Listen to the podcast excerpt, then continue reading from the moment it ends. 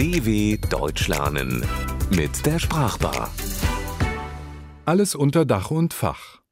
Warum das Dach über unserem Kopf wichtig ist, wir nicht bei jedem Dachschaden einen Dachdecker rufen müssen und vorsichtig sein sollten, wenn uns jemand aufs Dach steigen will.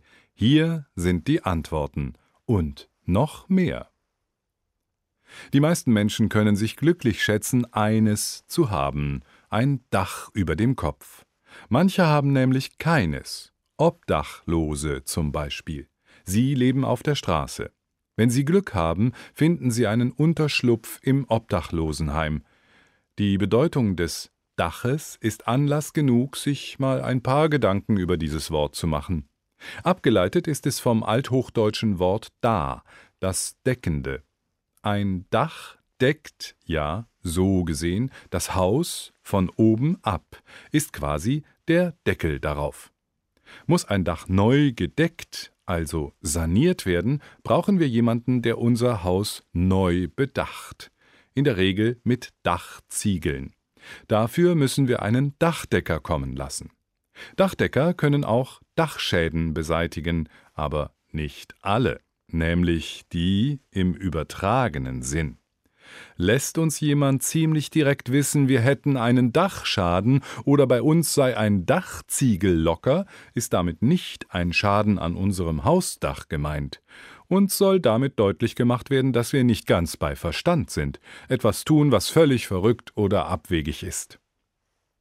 Ein Dach muss nicht unbedingt aus Dachziegeln bestehen. Es gibt verschiedene Deckweisen wie Wellblechdach, Pfannendach, Strohdach oder Reddach, Holzdach und Glasdach. Dächer haben auch verschiedene Formen und treten als Flachdach, Spitzdach, Pultdach oder als Zwiebeldach in Erscheinung.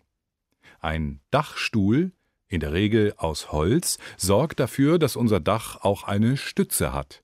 Besonders für diejenigen, die zu den Sammlern unserer Spezies gehören, ist der Raum unter dem Dach unverzichtbar. Der Dachboden, häufig auch Speicher genannt. Manche bauen den Dachboden auch zu einer Wohnung aus, einer Dachwohnung. Ein Dach bietet uns Schutz vor Regen, Schnee, Sonne, Sturm. Es vermittelt ein Gefühl von Sicherheit, ist also das Obdach das schützende Dach zerstört, ist das Sicherheitsgefühl dahin.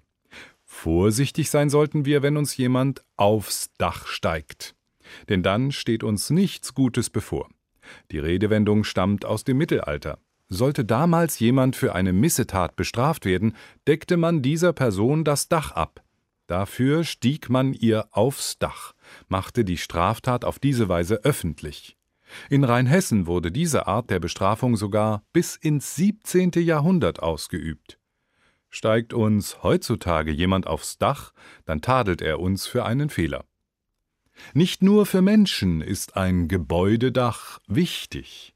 Wespen oder Störche bauen ihre Nester gern dort, und Vögel ruhen sich auf dem Dachfirst aus und zwitschern oder pfeifen, wie die Spatzen zumindest redensartlich, denn wenn die Spatzen es von allen Dächern pfeifen, dann ist eins klar, jeder weiß eigentlich schon, was Sache ist. Egal, ob es die heimliche Verlobung von Kollegin X mit Kollege Y ist oder dass Fußballprofi Z nicht ins Ausland wechselt und sein Verlängerungsvertrag bei seinem Heimatclub schon längst unter Dach und Fach ist.